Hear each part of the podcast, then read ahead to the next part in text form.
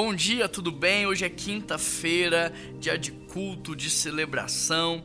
É, coloca aí na sua agenda, 20 horas, ou lá na Praça Raul Soares, ou no YouTube da PIBBH.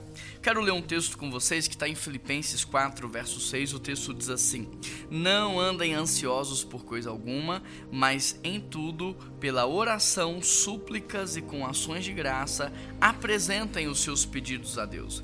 Muitas pessoas dizem que a ansiedade ela é a doença do século, que a ansiedade é a doença dos nossos dias, mas a verdade é que a ansiedade ela é a doença do pecado, como consequência do pecado. Desde o jardim do Éden, quando o homem rompeu com Deus, ele passou a sofrer com ansiedade. Por quê? Porque ele não sabia a respeito mais do seu amanhã. Até o rompimento do pecado, aonde ele colocava as suas mãos dava certo, aonde ele colocava os seus pés prosperava, ninguém morria, nada quebrava, ninguém adoecia, não havia motivos para ansiedade, mas após a queda, após o rompimento com Deus, agora o homem passou a se mover pela escassez, pela falta, e isso trouxe consequências para sua alma e o seu emocional, e uma delas é a ansiedade.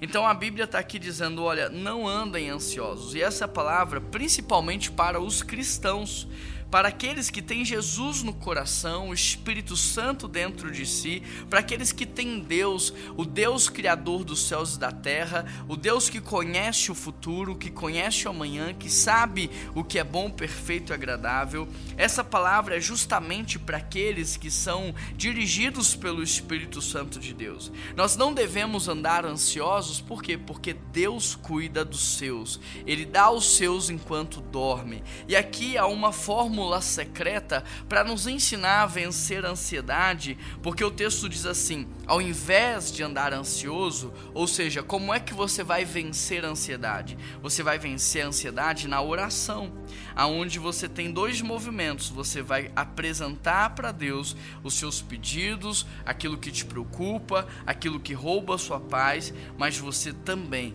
vai dar a ele as suas ações de graças. Você vai trazer à memória o que te dá esperança você vai reconhecer tudo o que ele já fez na sua vida, você vai agradecer por tudo o que ele está fazendo agora e por tudo o que ele ainda fará. E é como se o texto estivesse dizendo: olha, se todos os dias você orar e se todos os dias você tiver o hábito de apresentar a Deus os seus pedidos e agradecê-lo por tudo que ele tem feito, esse exercício, com o tempo, irá destruir e matar a ansiedade do seu coração. Que você possa praticar esse princípio da palavra do Senhor, tendo a certeza que Ele é mais poderoso do que qualquer remédio, do que qualquer tratamento e de qualquer outro tipo de intervenção. Que você possa praticar esse princípio do Senhor, sabendo que Ele é mais poderoso do que qualquer outra ferramenta humana. Vamos orar nesse sentido? Querido Deus e eterno Pai, abençoe essa pessoa que sofre de ansiedade, crise do pânico, burnout e tantas outras doenças emocionais. Que o Senhor venha curá-la e que em nome de Jesus o Senhor traga alívio, refrigério, renovo e que ela experimente da sua paz e da sua alegria. Que ela possa praticar sua palavra tendo a convicção de que o Senhor irá trabalhar na sua vida e que o futuro dela está nas suas mãos. Que nem olhos viram e nem ouvidos ouviram aquilo que o Senhor tem preparado para os seus. Em nome de Jesus que nós oramos. Amém. Um grande abraço, que Deus te abençoe e eu te vejo daqui a pouco às 20 horas ou no YouTube da PIBBH ou presencialmente.